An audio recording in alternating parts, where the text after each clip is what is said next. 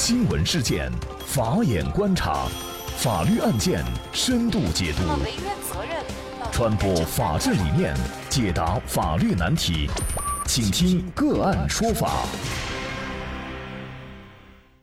大家好，感谢收听个案说法，我是方红。更多的案件解读，欢迎您关注个案说法微信公众号。今天呢，我们跟大家来关注女子抛家弃子十六年，丈夫葬礼上出现争百万遗产，一审判给，二审改判。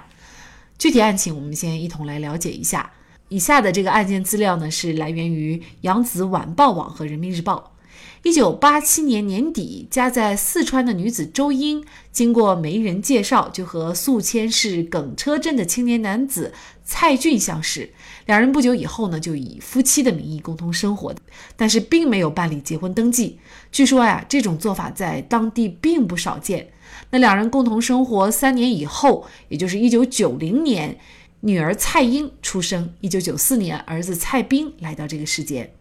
丈夫蔡俊呢是常年在外打工挣钱补贴家用，一年呢也难得回家几次，因此啊夫妻感情就慢慢的变淡。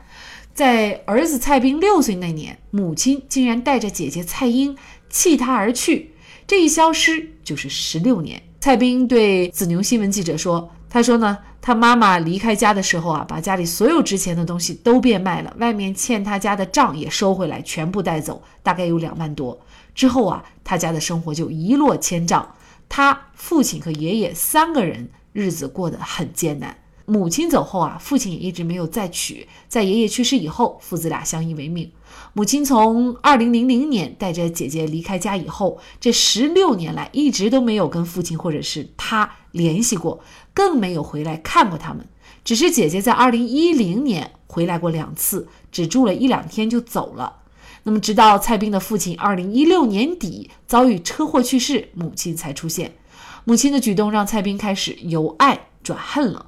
蔡斌回忆称，他当时跪着给父亲守灵的时候啊，他的母亲就过来跟他谈分钱的事儿。他的母亲当时直接就说：“钱怎么分？要不要给你姐买套房子？要不要给他点钱？”蔡斌当时并没有拒绝。后来呢，母亲又找他谈过一次话，那么蔡斌就对母亲说。他说呢，呃，希望母亲能够在他这边生活，然后呢，蔡斌也会照顾母亲，以后呢也会养母亲，以后蔡斌有了孩子，母亲也可以帮他带带，他也会给姐姐三十万首付买房，但是母亲呢已经五六十岁了，拿钱也没有多大用处。让蔡斌失望的是，母亲和姐姐都说不愿意，他们都说呀，只要钱，要求分一大半儿，算起来是七八十万的样子，这让蔡斌非常的失望。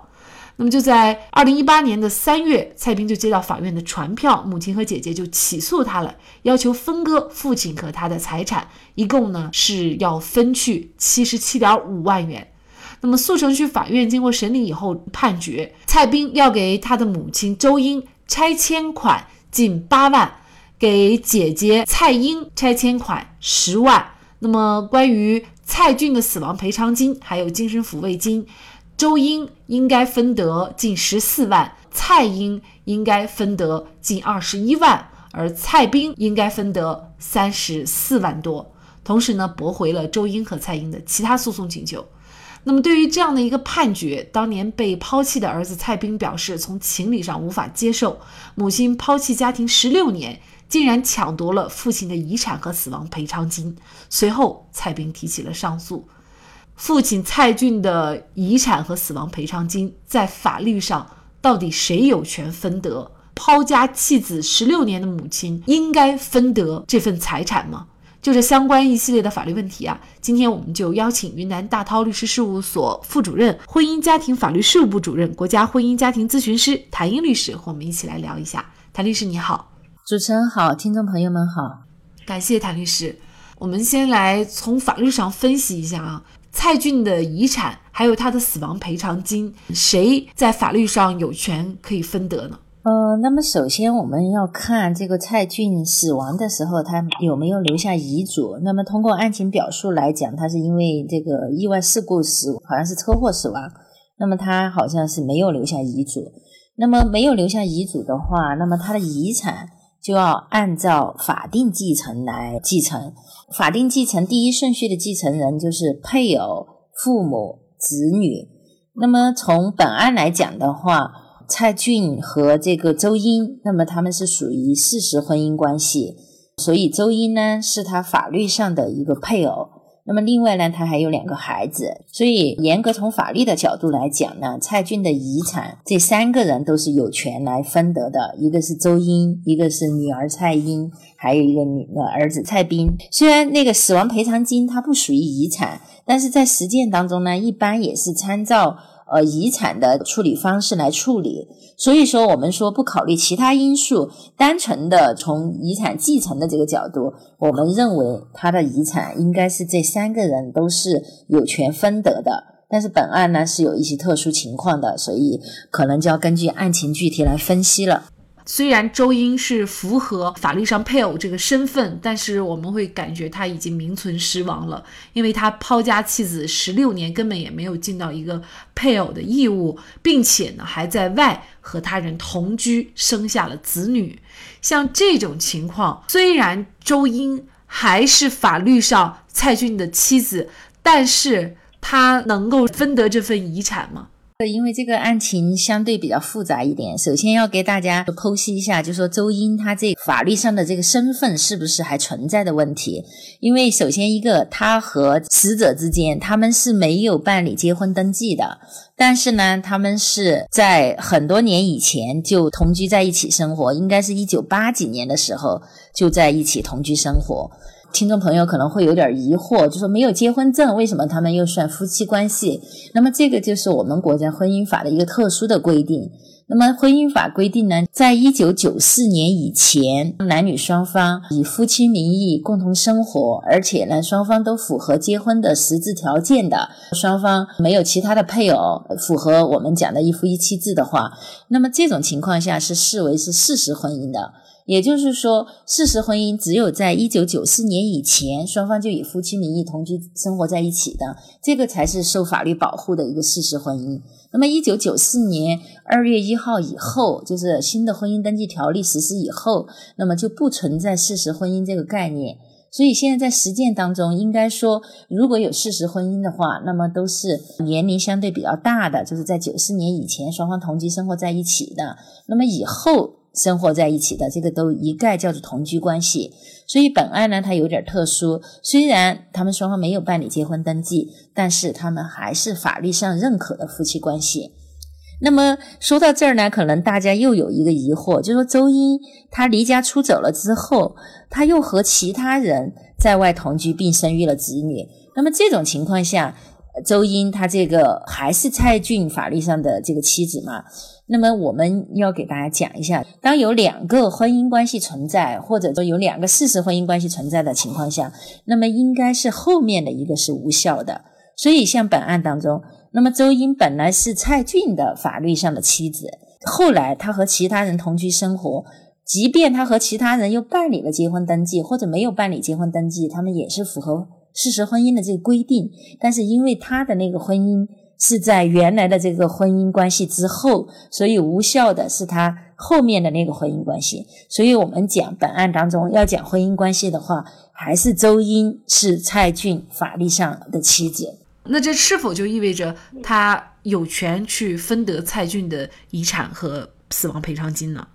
呃，就单纯从法律的角度来讲，他是蔡骏的法定继承人之一。但是呢，我们国家这个继承法。它对于继承权的丧失，它是有一个规定的，在我们国家继承法的第七条。那么他说，继承人有下列行为之一丧失继承权：第一种是故意杀害被继承人的；第二种是为争夺遗产而杀害其他继承人的；第三种是遗弃被继承人或者虐待被继承继承人，情节严重的。第四种是伪造、篡改或者销毁遗嘱，情节严重的。那么具体到本案呢，我个人认为啊，这个女方周英它实际上是存在一个遗弃被继承人的行为。我们可以看到，他离家出走十六年，那么在这么长的时间内，他根本就没有尽到作为妻子的一个责任和义务，对这个儿子来讲，也没有做到一个做母亲的一个义务。所以，我认为他是存在一个遗弃的行为的，而且性质还比较恶劣，情节还比较严重。那么，根据这个继承法的这个规定，我个人认为他应该是可以适用继承权丧失的这条规定，就是不分给他遗产。虽然他是呃蔡骏的法定继承人之一，但是因为他具有遗弃的这个行为，而且情节严重，那么应该剥夺他接受遗产的这个权利。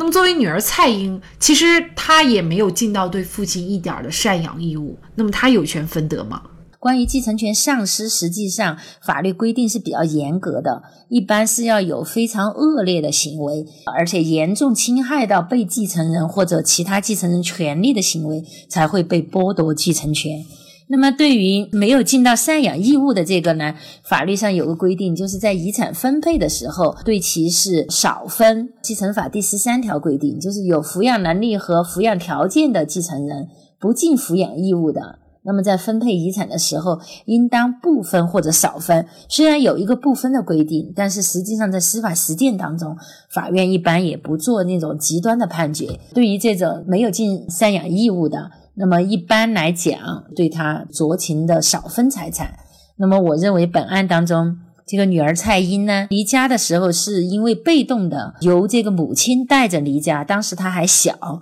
所以他就被动的离家了。那么这个呢，导致就是说他后期可能在和父亲的感情这些方面没有建立起来。所以他本身的过错呢，应该不是很大的。我个人认为呢，就是说在分配遗产的时候，可以就是说对他进行少分，但是也不赞成说他一分都分不得，因为他毕竟是还是个蔡骏的婚生女儿。那我个人认为他可以分得一定的遗产，但是相比较儿子来讲，他应该是一个少的一个比例。一审法院支持了母亲周英和女儿蔡英的一个诉讼请求，那么也就是支持了他们作为遗产继承人的这样的一个身份来继承蔡俊的财产。二审法院最终是撤销了一审法院的一个判决。那么二审法院呢？对于周英呢，没有支持他的任何的诉讼请求，也就是在这起案件当中，就像刚才谭律师所分析的，呃，作为母亲周英，她已经没有权利继承丈夫蔡俊的任何遗产了。呃，作为女儿的蔡英呢，法院认为啊，她没有能对家庭、对她的父亲和弟弟尽到陪伴照顾义务，主观上虽然没有过错，但是呢，应该适当的降低她遗产继承的比例。那么法院酌定呢，蔡英和蔡斌是按照二比八的。的比例来分割父亲蔡骏的遗产。那么，另外作为死亡赔偿金当中的一个精神抚慰金呢，法院认为啊，蔡骏的死亡其实呢对蔡斌精神上的打击程度啊是可想而知的，而应该不会给蔡英造成太大的痛苦。所以呢，精神赔偿金这一块呢，法院是支持完全由蔡斌一个人所有。那么最终呢，法院是判决蔡斌给付给姐姐蔡英拆迁补偿款三万元，同时呢，蔡英又分得了近十三万块钱的死亡赔偿金。作为母亲的周英是一分都没有分得，这是二审法院的判决。应该说，二审法院的判决完全改变了这个一审法院最终的一个判决。那么您怎么看这样的一个判决呢？我觉得其实比较两级法院的判决，那么呃一审法院呢，应该说它是符合法律的一个规定，但是我们讲呢不太符合情理。说有时候这个判决我们要平衡法律和情理之间的一个关系。那么二审判决呢，我觉得就很好的做平衡的这种关系，既符合法律的规定，然后又符合情理，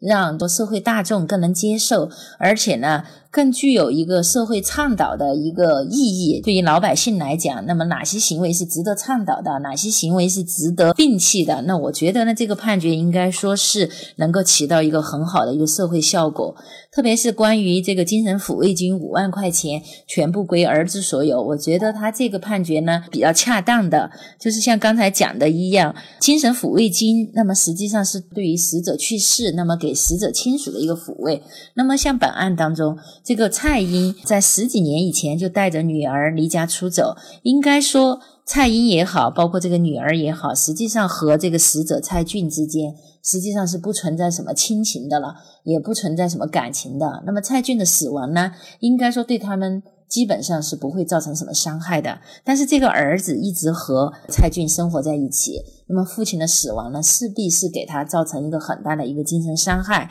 所以二审法院判决精神抚慰金五万块块钱全部归儿子所有。我觉得这个是一种创新，就说在前面那些遗产也适当的分给了女儿的情况下，但是能够把精神抚慰金单独提出来。呃，只给儿子一个，那么我认为这个判决是值得肯定的，就非常的人性化，也让老百姓这些非常容易来接受这样的一个判决结果，有很好的一个社会倡导意义。嗯，确实，这个案件让我们感受到啊，其实法律并不是冰冷的条文，而通过这样的一个法官的以案释法，让我们感觉到其实法律。更是情理和法理的一种平衡。好，那么在这里呢，也再一次感谢云南大韬律师事务所婚姻家庭法律事务部主任谭英律师。那么大家如果想获得我们节目的图文资料，欢迎您关注“个案说法”的微信公众号，在历史消息当中就可以找到这期节目的全部图文资料。那么大家在生活工作当中遇到一些法律问题呢，也欢迎大家向我们进行咨询。您可以添加幺五九七四八二七四六七这部手机号码的微信号，就可以找到我们。他们都非常的资深、专业和负责人。感谢您的收听，我们下期节目再见。